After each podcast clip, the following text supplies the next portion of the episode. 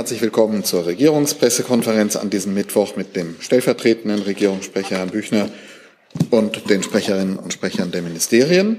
Wir begrüßen außerdem auch in dieser Regierungspressekonferenz wie zuletzt schon Lehrgangsteilnehmerinnen des Auswärtigen Amtes, Anwärterinnen und Anwärter für den gehobenen Dienst in großer Zahl vertreten. Herzlich willkommen. Wir wünschen Ihnen einen erkenntnisreichen Tag hier und dann eine erfolgreiche Ausbildung im Auswärtigen Amt und sehen uns dann irgendwo auf der Welt wieder.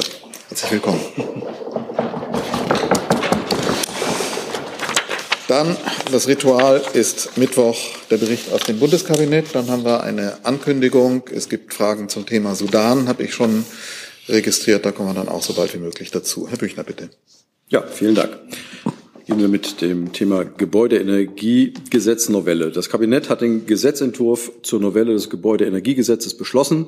Zentraler Regelungsinhalt der Novelle ist die Vorgabe, dass ab dem 1. Januar 2024 möglichst jede neu eingebaute Heizung auf der Basis von 65 Prozent erneuerbarer Energien betrieben werden soll. Der Gesetzentwurf setzt ein zentrales Vorhaben des Koalitionsvertrages um, das die Regierungskoalition per Koalitionsausschussbeschluss vom 23. März 2022 vor dem Hintergrund des russischen Angriffs auf die Ukraine um ein Jahr auf den 01.01.2024 vorgezogen hatte. Mit der Novelle wird die Wärmewende im Gebäudesektor vorangebracht und so ein maßgeblicher Beitrag zur Zielerreichung Klimaneutralität bis 2045 geleistet. Denn mehr als ein Drittel des gesamten Energiebedarfs in Deutschland Entschuldigung, wird zum Heizen der Gebäude und zur Versorgung mit Warmwasser verwendet. Die Details des Gesetzentwurfs haben Bundeswirtschafts- und Klimaschutzminister Habeck und Bundesbauministerin Geibitz vorhin hier erläutert. Ich möchte dennoch wichtige Kernelemente wiederholen. Die grundsätzliche Pflicht zum Umstieg auf Heizungen mit 65 Prozent erneuerbarer Energie ab dem 01.01.2024 gilt nur für den Einbau neuer Heizungen. Es gibt keine sofortige Austauschpflicht für bestehende funktionstüchtige Heizungen. Bei Havarien gibt es Übergangsfristen. Das Gesetz ist pragmatisch und bewusst technologieoffen ausgestaltet. Es werden verschiedene Optionen zugelassen, um die Vorgaben zu erfüllen, zum Beispiel durch Wärmepumpen, Biomasse oder Wasserstoff-Ready-Heizungen, solarthermische Anlagen oder den Anschluss an entsprechende Wärme- oder künftige Wasserstoffnetze. Klar ist aber, spätestens bis zum Jahr 2045 muss die Nutzung von fossilen Energieträgern beendet und alle Heizungen vollständig mit erneuerbaren Energien betrieben werden. Vorhandene Heizkessel dürfen also nur noch bis zum 31.12.2044 mit fossilen Brennstoffen betrieben werden. Die Bundesregierung trägt unbilligen Härten sowie sozialen Aspekten angemessen Rechnung. Niemand soll überfordert werden, niemand wird im Stich gelassen. Vielmehr sind Ausnahmeregelungen vorgesehen, beispielsweise beim Vorliegen unbilliger Härten für Personen ab 80 Jahren oder selbstnutzenden Altbesitzern, die ihr Wohneigentum vor dem 1.2.2002 erworben haben. Daneben werden Regelungen vorgesehen, die im Sinne des Mieterschutzes zu hohe Kostenbelastungen vermeiden sollen. Darüber hinaus wurden parallel zum Gesetzentwurf erste Eckpunkte eines Förderkonzepts skizziert, um die neuen gesetzlichen Anforderungen durch Förderinstrumente besser begleiten und mögliche Härtefälle besser abfedern zu können. Zu den Details und der Umsetzung wird sich die Bundesregierung weiter abstimmen. Grundsätzlich ist zu sagen, dass sich Heizen mit erneuerbaren Energien auf Dauer lohnt, denn es ist langfristig kostengünstiger als Heizen mit preisschwankendem Erdgas oder Heizöl. Die 65 Prozent erneuerbare Energievorsorge sorgt dafür, dass Bürgerinnen und Bürger in diesem Sinn zu nachhaltigen Investitionen bewegt werden, die eine langfristige Bezahlbarkeit des Heizens sicherstellen. Das ist das erste Thema. Dann zum Thema Energieeffizienzgesetz. Das Bundeskabinett, das Bundeskabinett hat heute den Entwurf des neuen Energieeffizienzgesetzes beschlossen. Es verpflichtet Behörden, Unternehmen und Rechenzentren, mehr Energie einzusparen. Denn Klimaschutz und Energiewende können nur erfolgreich sein, wenn der Energieverbrauch in Deutschland deutlich und dauerhaft sinkt. Ein geringerer Verbrauch leistet gleichzeitig einen wichtigen Beitrag zur Versorgungssicherheit und macht uns Entschuldigung, unabhängiger von fossilen Energieimporten. Die angespannte Lage an den Energiemärkten infolge des völkerrechtswidrigen Angriffs Russlands auf die Ukraine im vergangenen Jahr hat verdeutlicht, wie notwendig es ist, Energie sparsam und effizient einzusetzen. Das neue Gesetz, Gesetz zur Steigerung der Energieeffizienz und zur Änderung der Energiedienstleistungsgesetzes, schafft erstmals einen sektorübergreifenden Rahmen für mehr Energieeffizienz und setzt wesentliche Anforderungen aus der aktuellen Novelle der EU-Energie der EU-Energieeffizienzrichtlinie EED um. Die Maßnahmen sollen so früh wie möglich gelten, damit sie für die 2030er Jahre äh, und die 2030er Ziele ausreichend Wirksamkeit entfalten. Das Gesetz legt für Deutschland für den Primär- und äh, Endenergieverbrauch Ziele für 2030 fest, die den Vorgaben der neu gefassten EU-Energieeffizienzrichtlinie entsprechen. Für eine frühzeitige Planungs- und Investitionssicherheit werden darüber hinaus Ziele für 2040 und 2045 vorschattiert, die 2027 überprüft und gegebenenfalls angepasst werden. Sie sind kompatibel mit dem hohen Anspruch des deutschen Klimaschutzgesetzes. Das Gesetz verpflichtet zur weiteren Umsetzung der EED-Vorgaben zudem Bund und Länder bis 2030 jährlich Endenergieeinsparungen in Höhe von 45 Terawattstunden bzw. 5 Terawattstunden zu erbringen. Bund, Länder und Kommunen sowie Unternehmen mit einem Jahresenergieverbrauch von mehr als 15 Gigawattstunden sind künftig verpflichtet, Energie- oder Umweltmanagementsysteme einzuführen. Unternehmen mit einem jährlichen Endenergieverbrauch von mindestens 2,5 Gigawattstunden werden zudem verpflichtet, diejenigen Energieeffizienzmaßnahmen, die auch als betriebswirtschaftlich sinnvoll identifiziert wurden, in konkreten Plänen zu erfassen und zu veröffentlichen. Des Weiteren werden für Rechenzentren Energieeffizienzstandards und Abwärmenutzungsanforderungen eingeführt.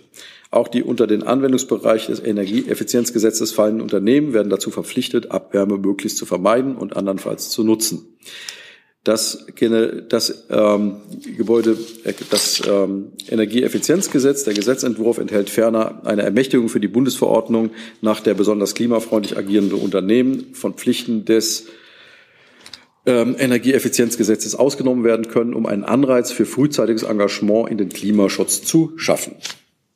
Soweit zum Energieeffizienzgesetz. Dann haben wir den Entwurf des Gesetzes zur Verbesserung des Klimaschutzes beim Emissionsschutz, zur Beschleunigung emissionsschutzrechtlicher Genehmigungsverfahren und zur Umsetzung von EU-Recht.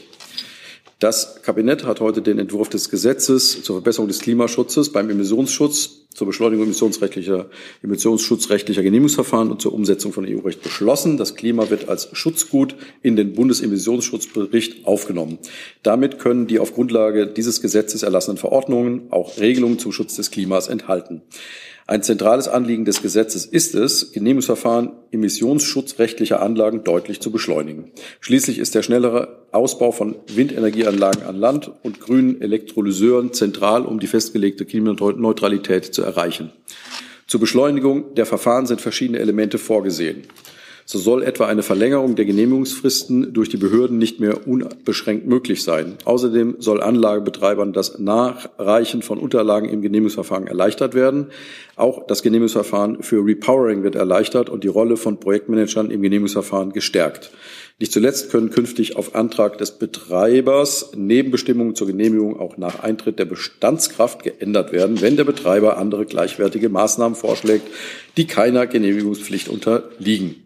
Daneben dient das Vorhaben der Umsetzung einzelner Vorgaben der Industrieemissionsrichtlinie 2010-75 EU.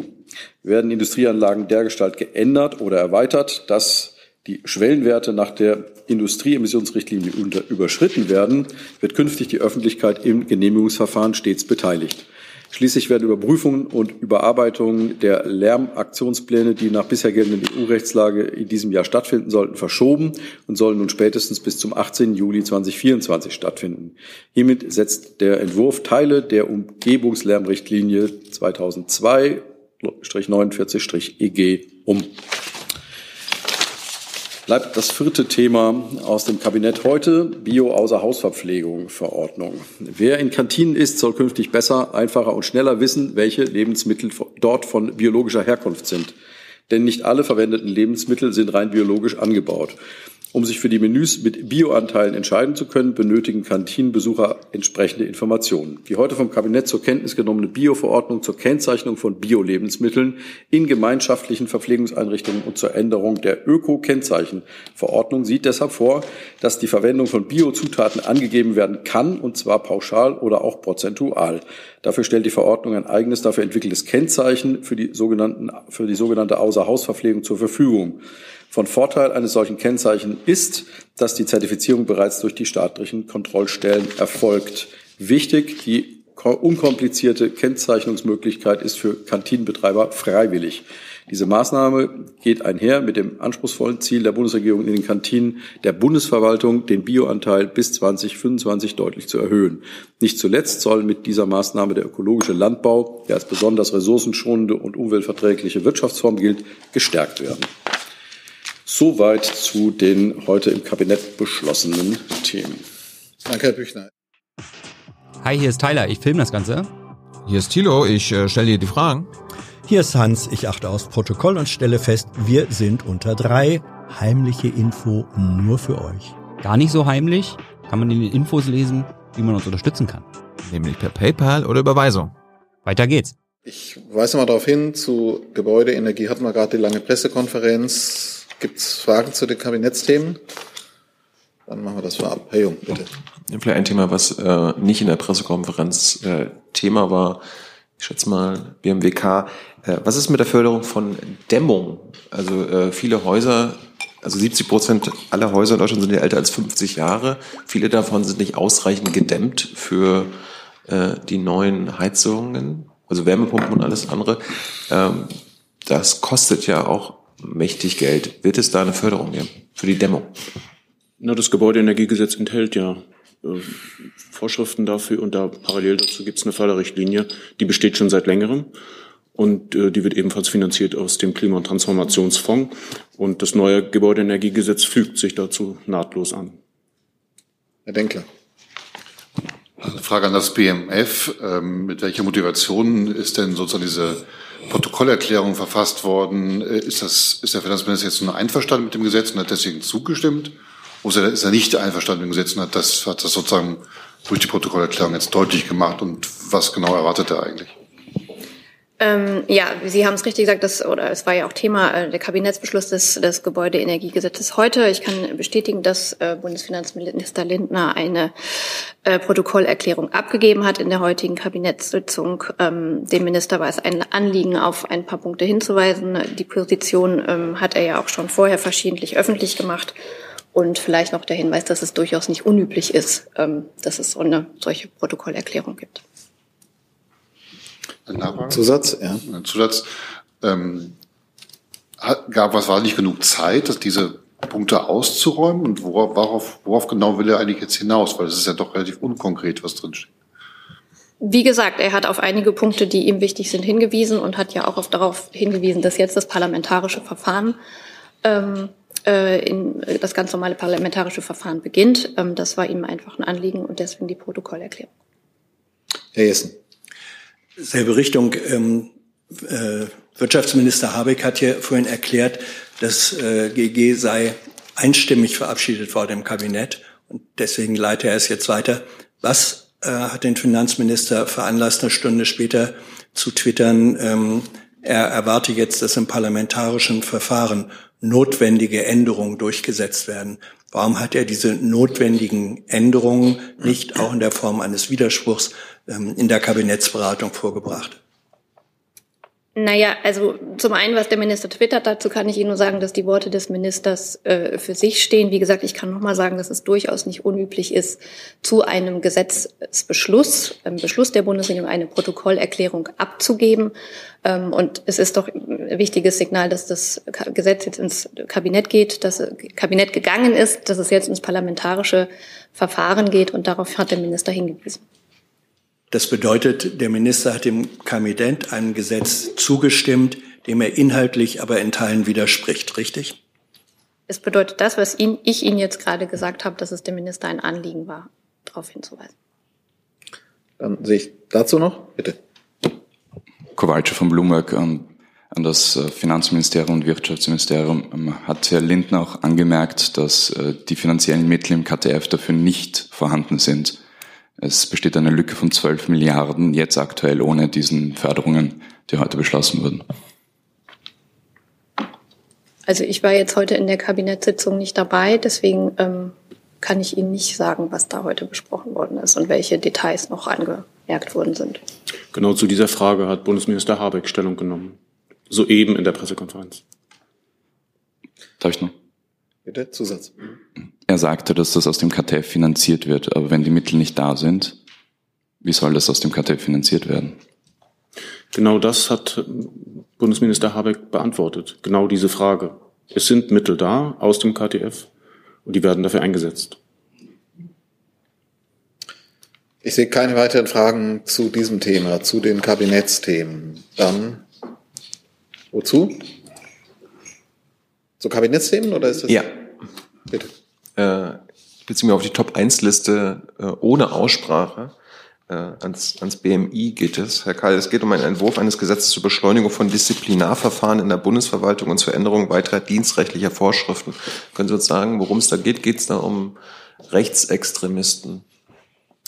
Ja, da geht es um Rechtsextremisten und um andere Verfassungsfeinde und darum, die schneller aus dem öffentlichen Dienst entfernen zu können. Dazu hat die Bundesinnenministerin einen Gesetzentwurf zur Reform des Disziplinarrechts vorgelegt, den das Bundeskabinett auch schon ähm, vor einiger Zeit beschlossen hat. Und heute ging es im Kabinett um die sogenannte Gegenäußerung der Bundesregierung, also die Stellungnahme der Bundesregierung zu dem, was der Bundesrat zu dem Gesetzentwurf gesagt hat, nämlich, äh, dass die Länder das Anliegen unterstützen, Verfassungsfeinde ähm, schneller aus dem öffentlichen Dienst zu entfernen. Das betrifft ja auch Landesbedienstete und dass die Länder vorgeschlagen haben, das auch auszudehnen auf Richterinnen und Richter, also auch das deutsche Richtergesetz zu ändern. Da kann vielleicht der Kollege aus dem BMJ auch was zu sagen. Und ähm, die Bundesregierung hat zugesagt, diese Änderungen auch ähm, mit zu übernehmen oder mit zu vorzuschlagen. Äh, gesetzlich beschließen müssen es natürlich äh, der Bundestag und der Bundesrat. Danke. Mögen Sie noch ergänzen? Ich kann kurz ergänzen, ja, wir haben im Januar ja einen Referentenentwurf veröffentlicht, äh, mit dem wir äh, die äh, sicher gehen wollen, entschuldigen Sie, äh, dass niemand zu einem ehrenamtlichen Richter äh, berufen wird, äh, bei dem Zweifel äh, bestehen, dass die Person äh, nicht verfassungstreu ist. Und äh, ich denke, das schließt sich dem an, was der Kollege auch gesagt hat. Also der Kern der Änderung im Disziplinarrecht ist, dass künftig die Behörden selbst entscheiden können über die Entfernung aus dem Dienst. Also die Behörde, die auch für sonstige Disziplinarmaßnahmen zuständig ist, kann das selber machen. Und dann steht natürlich der Rechtsweg offen, wie das sich im Rechtsstaat gehört. Ähm, und das geht einfach deutlich schneller als der bisherige Weg, dass die jeweilige Behörde, wenn sie einen Verfassungsfeind, einen verfassungsfeindlich gesinnten Mitarbeiter in ihren Reihen erkennt, ähm, Klage, äh, sogenannte Disziplinarklage bei den Verwaltungsgerichten erheben muss und das dann sofort ins gerichtliche Verfahren geht. Das dauert im Schnitt vier Jahre. Und dadurch, dass das vorverlagert wird auf die behördliche Ebene, soll es eben deutlich schneller gehen. Gut, dann hätten wir von Herrn Büchner mitgebracht eine Stellungnahme zu Tunesien, wenn ich es richtig. Das ist richtig. Zu den neuen Verhaftungen von Oppositionellen. Vor dem Hintergrund der aktuellen Entwicklung in Tunesien möchte ich im Namen der Bundesregierung folgende Erklärung abgeben. Die Bundesregierung beobachtet mit größter Sorge die innenpolitische Entwicklung in Tunesien. Wir sehen die Erosion demokratischer Strukturen, die immer weitere Einengung zivilgesellschaftlichen Engagements. Die nun gestern erfolgte Festnahme von Rajet Ranouchi, dem Vorsitzenden der tunesischen Partei Ennahda, reiht sich ein in eine besorgniserregende Serie von Verhaftungen von Vertretern der tunesischen Opposition, Journalistinnen und Aktivisten in diesem Jahr. Was, da, was das tunesische Volk 2021 an demokratischen Rechten und Freiheiten mutig erkämpft hat, all das steht nun offensichtlich zur Disposition. Wir appellieren erneut dringend an die tunesische Regierung, allgemeine Rechtsstaatsprinzipien, das Recht auf ein faires Verfahren und die Meinungsfreiheit einzuhalten. Politischer Pluralismus muss in Tunesien weiter möglich sein. Danke, Herr Büchner. Dazu Fragen. Herr Jung. Deutschland und die EU kooperiert ja mit genau dieser Regierung in Sachen Migration. Ist, kann das alles beibehalten bleiben? Dieses ist damit erstmal äh, selbstverständlich müssen wir weiter auch mit ähm, Staaten, in denen, ähm, in, in denen es schwierig ist, kooperieren. Ähm, aber diese, diese, diese Erklärung steht ja für sich und äh, bezieht sich auf ähm, rechtsstaatliche Probleme in Tunesien. Ja, aber Migrationspolitik äh, hat ja auch was mit Rechtsstaatlichkeit ja. zu tun. Und wenn Sie da jetzt eine Regierung kritisieren, für die ja. Rechtsstaatlichkeit immer weniger wichtig ist, dann müsste man vielleicht auch äh, den Migrationsabkommen überdenken. Im Moment ähm, gibt es dazu keinen neuen Stand. Herr Jordans. Herr Büchner, ähm, haben denn jetzt die von Ihnen geäußerten äh, Sorgen irgendwelche Auswirkungen auf die Kooperation mit Tunesien? Ähm, also abgesehen vielleicht von Migration, äh, wird der Botschafter einbestellt oder die Botschafterin? Ich weiß nicht, ob Sie da vom Auswärtigen Amt was ergänzen wollen. Herr Jordans, äh, über eine Einbestellung kann ich Ihnen an dieser Stelle nicht berichten. Ich kann Ihnen aber natürlich noch mal auch im Namen der gesamten Bundesregierung äh, sagen, dass ergänzend zu dem, was Herr Büchner gerade gesagt hat, dass wir ähm, natürlich ähm, diese Entwicklung mit der tunesischen Regierung sehr deutlich aufnehmen, sehr klar ansprechen. Ähm, und wir haben, das hat Herr Büchner ja schon zum Ausdruck gebracht, äh, sind weiter in der äh, Ansicht als Bundesregierung, aber gemeinsam auch mit unseren internationalen Partnern, dass Tunesien einen inklusiven Dialogprozess braucht. Und äh, diese Schritte, ähm, wie sie Herr Büchner gerade geschildert hat, sind, schränken natürlich Freiräume ein, gehen ganz klar in die falsche Richtung. Das sprechen wir mit der tunesischen Regierung, wie gesagt, an. Sprechen ebenso wie mit der tunesischen Regierung weiterhin über Fragen der Migration, ähm, auf die Sie, Herr Jung, ähm, ja eingegangen waren. Gleichzeitig muss man aber auch äh, sehen, die Realität ist, dass Tunesien mit einer äußerst schwierigen äh, wirtschaftlichen und sozialen Lage konfrontiert ist. Ähm, dass da nehmen wir die Sorgen der tunesischen Zivilbevölkerung durchaus auch äh, zur Kenntnis. Und wir wollen natürlich die tunesische Bevölkerung in dieser Lage auch nicht ganz alleine lassen. Das heißt, auch darauf äh, zielt unser Dialog ab. Danke. So, dann kommen wir ins Feld der anderen Themen. Vorab wurden einige zum Thema Sudan angemeldet. Wer will da anfangen? Herr Jordans, fangen Sie an. So, wir haben auch zum Sudan noch eine aktive. Ach so, da haben Sie auch noch aktiv was. Dann lassen wir erstmal Herrn Büchner das ist dann auch der letzte aktive Part hier. Äh, die Bundesregierung verurteilt die Kämpfe in, im Sudan auf das Schärfste. Wir sind entsetzt über das Ausmaß der Gewalt, insbesondere gegenüber Zivilistinnen und Zivilisten, Diplomatinnen und Diplomaten sowie Mitarbeiterinnen und Mitarbeitern von Hilfsorganisationen. Im Vordergrund steht nun der Schutz von Menschenleben und eine Deeskalation der Lage. Es ist wichtig, dass sich die Konfliktparteien auf eine sofortige Waffenruhe einigen und diese auch einhalten. Wir unterstützen daher die internationalen Bemühungen, um die Sicherheit zu die Situation zu deeskalieren und eine dringend benötigte Waffenruhe herbeizuführen. Insbesondere die Initiativen der Afrikanischen Union, der Regionalorganisation IGAD, International Intergovernmental Authority of Development, aber auch der Mission der Vereinten Nationen im Sudan unter Leitung des ähm, Sonderbeauftragten Volker Pertes, die Konfliktparteien sollten sich entsprechend ihrer Zusagen nachhaltig zu einer Rückkehr zu einer zivilen Regierung Sudans bekennen. Die Menschen in Sudan kämpfen seit Jahren unter Einsatz ihres Lebens für die Rückkehr zu einer demokratischen Ordnung. Ihr Einsatz verdient unsere Anerkennung und unseren Rückhalt.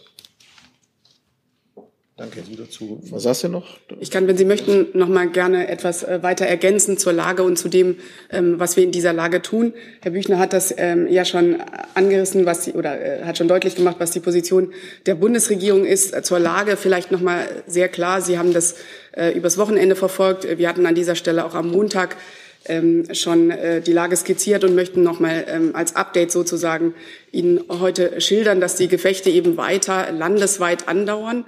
Äh, die Kampfhandlungen sind sehr schwer zwischen den rivalisierenden ähm, Gruppen und Militärs. Es gibt äh, Plünderungen im ganzen Land, Schüsse, Explosionen, äh, nicht nur in Khartoum, sondern wie gesagt auch in anderen Städten ähm, Sudans. Insgesamt eine sehr, sehr unübersichtliche Lage, sehr gefährliche Lage für alle Beteiligten. Die Vereinten Nationen schätzen die Zahl der Toten aktuell auf 200, äh, weit über äh, 1000 äh, Verletzte. All das macht, glaube ich, deutlich, ähm, wie ernst äh, tatsächlich äh, die Lage ist, in der wir uns hier bewegen und in der wir ähm, Optionen prüfen und, und handeln. Ähm, vielleicht auch noch ergänzend, äh, hinzu kommt natürlich auch, dass die Versorgungslage immer schwieriger wird für die Bevölkerung vor Ort und auch für die ausländischen ähm, Staatsangehörigen, die sich vor Ort befinden. Das betrifft die Wasser- und Stromversorgung äh, eben, ebenso ähm, wie die gesamte Versorgungslage und auch die, die, den Zugang zu Telekommunikation. Ähm, insgesamt äh, in dieser schwierigen Lage ähm, bemühen wir uns äh, seit äh, dem vergangenen Wochenende, das hatte ich sehr deutlich gemacht, ähm, alle Kräfte zu bündeln. Ähm, und äh, seit äh, dem Wochenende findet täglich ähm, ein Krisenstab äh, statt ähm, in dem eben die gesamte Bundesregierung vertreten ist. Dieser Krisenstab tagt im Auswärtigen Amt, ist aber ein Krisenstab der Bundesregierung. Und in, dieser, in diesen Krisenstäben stimmen wir uns als Bundesregierung sehr eng ab äh, über die, äh, über die Lage natürlich. Äh, Kolleginnen und Kollegen der Botschaft Khartoum sind in diesen Krisenstäben zugeschaltet und berichten über ihre Erkenntnisse von vor, vor Ort. Ähm, hinzu kommt äh, natürlich, dass wir äh, in diesem Krisenstab, in diesen Krisenstäben auch sehr äh, klar erörtern als Bundesregierung, äh, welche Optionen sich für uns in der aktuellen Lage stellen, welche Optionen machbar sind. Und äh, da muss ich, äh, muss ich auch noch mal darauf hinweisen, dass eine solche Bewertung der Lage natürlich immer ähm, sich den aktuellen Verhältnissen anpassen muss. Das heißt, ähm, äh, es gibt Optionen, die durch, durchdacht werden, geprüft werden, die sich dann möglicherweise aber aufgrund von Entwicklungen vor Ort, wie gesagt, die Lage ist sehr unübersichtlich und sehr volatil, ähm, dass sich äh, da einige Optionen auch äh, kurzfristig wieder ändern können. Und darauf werden, reagieren wir als Bundesregierung selbstverständlich. Aber wie gesagt, wir reagieren nicht nur, sondern wir stehen ganz aktiv mit den deutschen Staatsangehörigen, die vor Ort sind, in Kontakt ich hatte am Montag bereits über die ähm, Registrierungsmöglichkeit berichtet, die es ja für Deutsche im Ausland gibt, über die Krisenvorsorgeliste. Ähm, diese, die Deutschen, die sich auf dieser Liste äh, registriert haben, werden ganz konkret ab, äh, kontaktiert und sozusagen abtelefoniert, ähm, werden informiert über die Lage, sind aufgefordert, vorerst an einem sicheren Ort ähm, zu bleiben und dann gibt es natürlich ähm, auch seit dem Wochenende eine Reisewarnung für Sudan. Darüber hatten wir am Montag ähm, ja schon berichtet.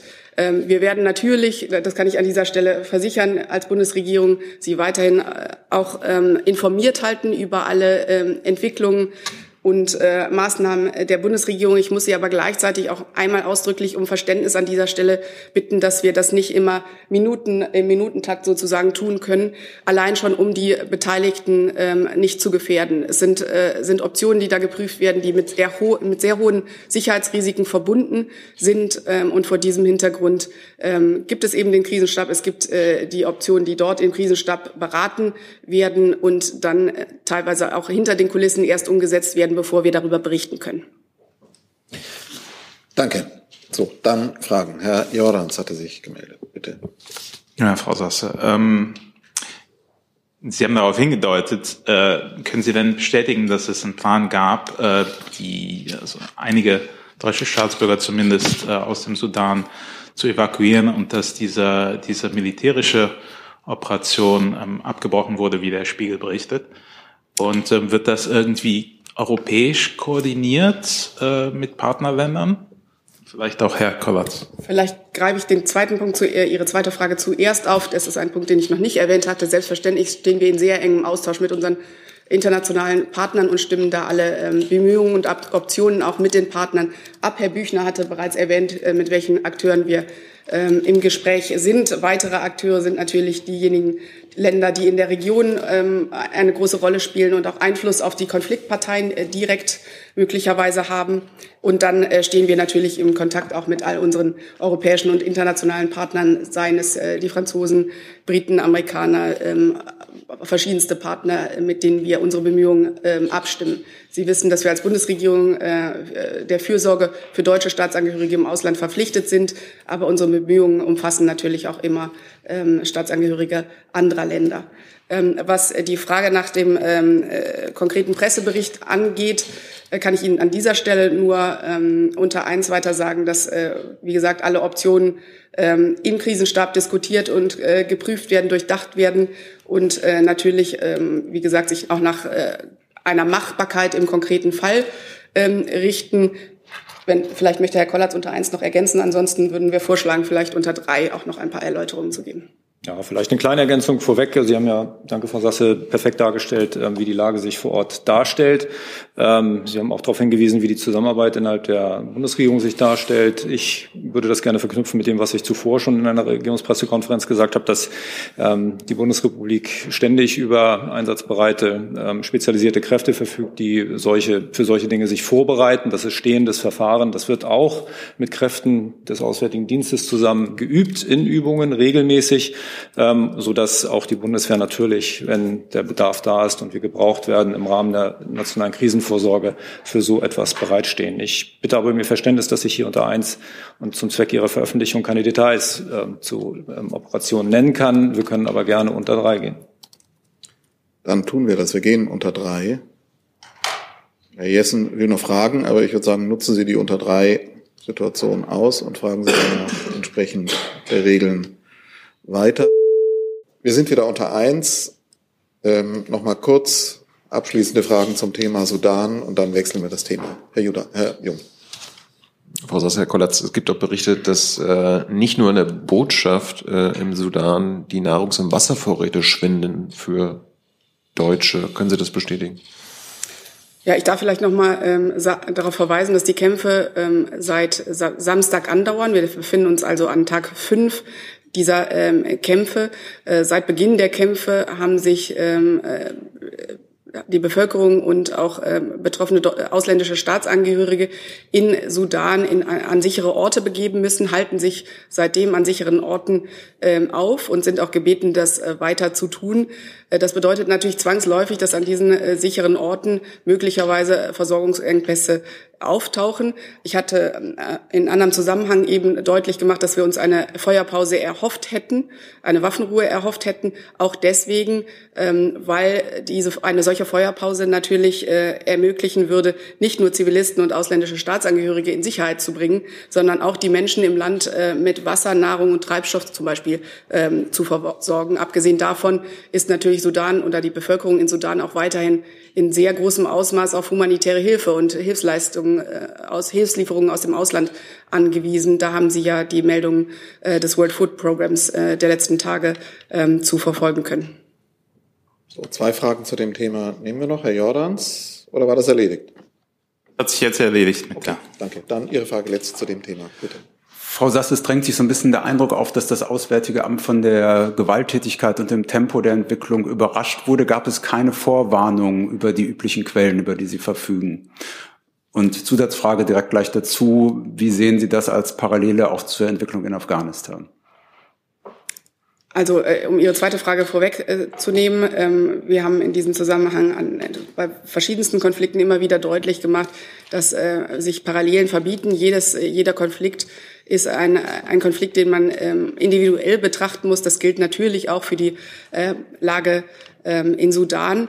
Was ihre, ähm, ihren Eindruck angeht, wir seien überrascht worden, so kann ich den ausdrücklich nicht bestätigen. Es ist aber natürlich, und zwar deswegen schon nicht, weil ja die äh, Konfliktparteien vereinbart hatten, dass äh, sie ihre, äh, dass sie beispielsweise die äh, Milizen in, in die ordentlichen Streitkräfte eingliedern würden, dass, äh, dass, ähm, dass äh, dass sie sich auf eine Übergabe der Macht an eine zivile Regierung ähm, auf eine Zivilregierung verständigt hatten. Das alles äh, hat zwar dazu beigetragen, dass man sich in einer gewissen, in einem gewissen diplomatischen Rahmen bewegt hat mit den Konfliktparteien. Gleichzeitig haben wir uns natürlich nie den Illusionen hingegeben, dass es sich hier, dass es in den vergangenen Jahren ja immer wieder ähm, Unruhen in Sudan gegeben hat, Putsche in Sudan gegeben hat, dass sich die Machtverhältnisse dort immer wieder äh, geändert haben. Insofern ähm, hat sich natürlich äh, vor diesem Hintergrund haben wir da äh, die Lage auch weiterhin sehr eng verfolgt ähm, und sind nicht äh, von den Ereignissen, wie Sie es äh, formuliert haben, überrascht worden. Ähm, was uns allerdings äh, äh, überrascht hat und auch sehr besorgt macht, ist die Intensität der Kämpfe, die äh, Intensität der Kampfhandlungen, ähm, die Ausbreitung oder das Ausmaß äh, der Gefechte. Ähm, und damit äh, gehen wir im Moment um. Wir äh, tagen, wie gesagt, der Krisenstab tagt seit, seit äh, Samstag jeden Tag und äh, wir ergreifen in dieser sehr, sehr schwierigen äh, Situation alle erforderlichen Maßnahmen. So, damit sind wir am Ende dieses Themas und können zu anderen Themen noch kommen in der letzten guten Viertelstunde. Herr Kreuzfeld, Herr Denkler, Herr Jung. Ähm, Herr Büchner, Sie haben ja vorgestern gesagt, dass das Verkehrsministerium freigestellt ist von der Pflicht, ein Sofortprogramm vorzulegen äh, wegen der Verfehlung des Klimaschutzziels, Sektorziels. Das gab jetzt in den Tagen danach ja sehr viel Diskussion darüber, weil auch innerhalb der Koalition, dass das anders gesehen wird, dass das bestehende Gesetz ja, bis es geändert ist, eingehalten werden muss. War das im Kabinett nochmal Thema oder gibt es zu Ihren Äußerungen von vorgestern hier irgendwas zu ergänzen oder zu korrigieren? Also erstmal gibt es klarzustellen, dass ich das, was Sie am Anfang gesagt haben, ausdrücklich nicht gesagt habe. Aber ähm, ich kann gerne, ähm, äh, nee, es war auch nicht so äh, im Kabinett Thema heute. Ähm, und ähm, insofern, ähm, wir haben das hier am Montag ähm, ausführlich erläutert. Ähm, und äh, nichts, was hier gesagt wurde, hat jemals in Frage gestellt, ähm, äh, dass natürlich ein Gesetz so lange gilt, bis ein neues beschlossen ist. Ähm, allerdings, ähm, äh, es gibt eine geltende Rechtslage äh, und äh, die ist auch für alle bindend. Ähm, aber ähm, zugleich findet Politik ja nicht im luftleeren Raum statt. Und ähm, die ähm, Koalitionsbeschlüsse, äh, die, die Beschlüsse aus dem Koalitionsausschuss sind Ihnen bekannt. Und die Bundesregierung geht gemeinsam davon aus, äh, dass die jetzt auch alle umgesetzt werden. Das ist das, was ich dazu gerne noch ergänzen kann und weiteres dann auch nicht. Und gehen Sie davon aus, dass das Gesetz noch äh, vor dem Ablaufen dieser im bestehenden Gesetz festgelegten Frist für das, Sozial äh, für das Sofortprogramm geändert wird? Das wäre ja noch vor der Sommerpause, das wird ja schon knapp jetzt. Darüber werde ich jetzt nicht spekulieren. Aber dann letzte Nachfrage, wenn das nicht der Fall ist, würde das Gesetz ja weiterhin gelten? Ich habe dazu alles gesagt. Ein Gesetz gilt so lange, bis ein neues beschlossen ist. Herr Jung, dann Frau Herzog. Herr Pauli, gilt ein Gesetz, solange es beschlossen wurde?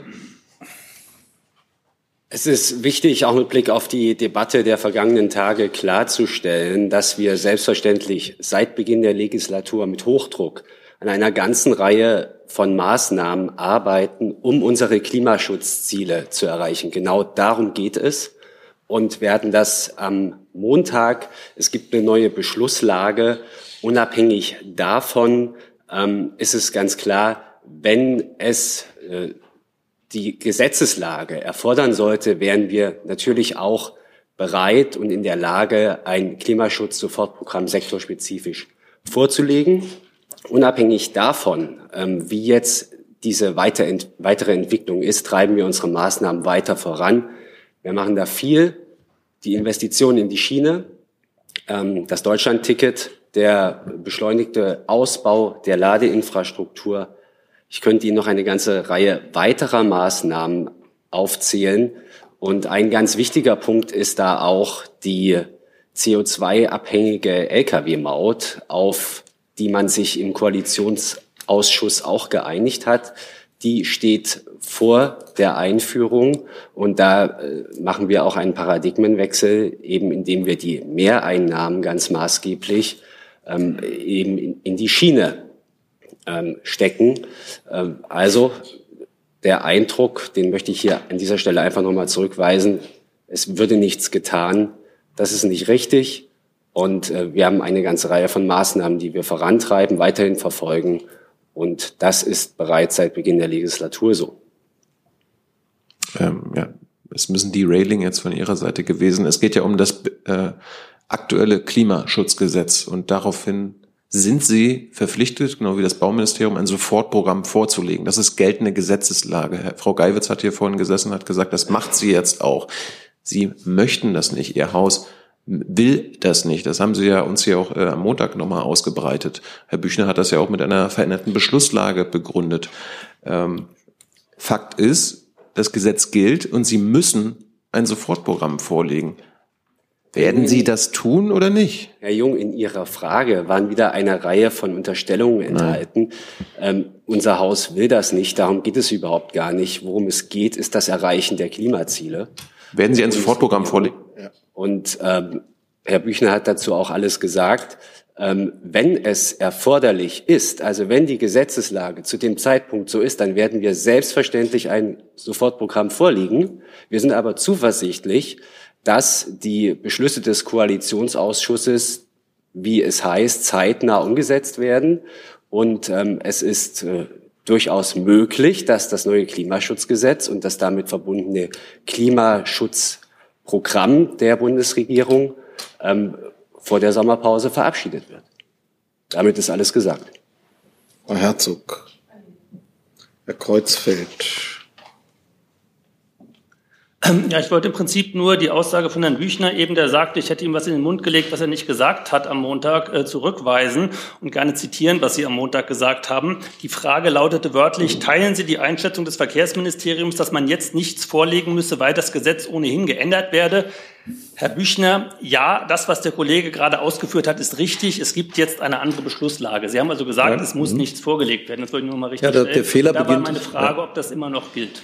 Ja, ähm, das, das, das ganze, ähm, äh, die, die ganze falsche Interpretation dessen, was hier gesagt wurde, beginnt ja schon damit, dass auch Herr Pauli am Montag nicht gesagt hat, dass das nicht vorgelegt wird, sondern er nur der Hoffnung Ausdruck gegeben hat, dass ein neues Klimaschutzgesetz verabschiedet wird ähm, rechtzeitig, so dass wir dann in einer anderen Situation sind. Und nur in der Hinsicht und darauf bezog sich ja auch die Frage, habe ich gesagt, das was der Sprecher des Verkehrsministeriums gesagt hat, ist richtig. Ich habe ja mit keinem Wort gesagt, dass da keins vorgelegt werden muss. Die Frage Insofern lautete, teilen Sie die Einschätzung, dass nichts vorgelegt werden muss? Und die Antwort lautete ich ja. Ich habe mich bezogen auf das, was Herr Pauli vorher gesagt hat, ausdrücklich und auch übrigens auch nochmal auf eine Nachfrage. Herr Jessen. Ähm, es wird ja von Seiten der Sprecherbank sich häufig gegen Spekulation gewehrt. Die Argumentation, Herr Pauli, die Sie am Montag und auch heute vorgelegt haben, ist doch aber nichts anderes als politisch hochspekulativ.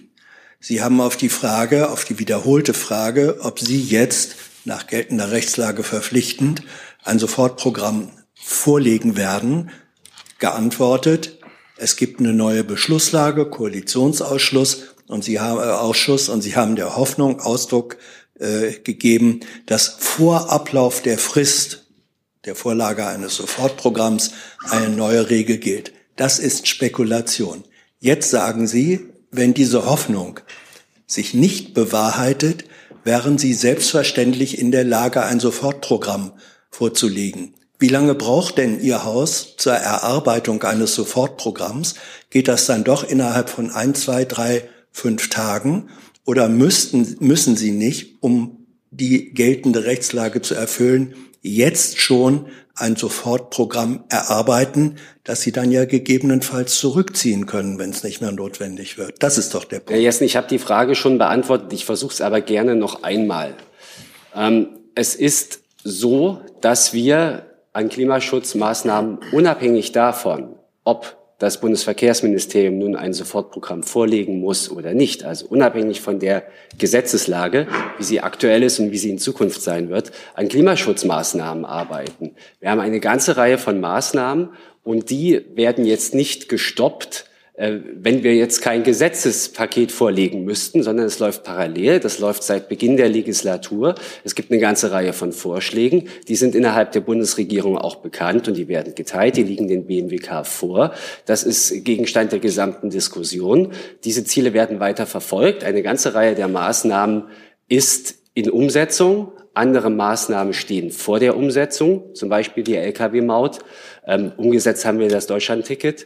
Es gibt eine ganze Reihe von Maßnahmen, die wir eben auch schon erfolgreich auf den Weg gebracht haben. Und äh, zu weiteren Spekulationen möchte ich mich jetzt auch nicht weiter einlassen. Letzter Versuch. Zu den Maßnahmen, zu denen Sie verpflichtet sind, gehört die Maßnahme Sofortprogramm. Erarbeitet Ihr Haus in diesem Moment ein Sofortprogramm, zu dem Sie rechtlich verpflichtet sind? Wir haben eine große Reihe von vielfältigen Maßnahmen im Bereich Klimaschutz, Verkehr. Diese Liste liegt vor, diese Vorschläge liegen vor. Ich habe die hier zum Teil auch genannt.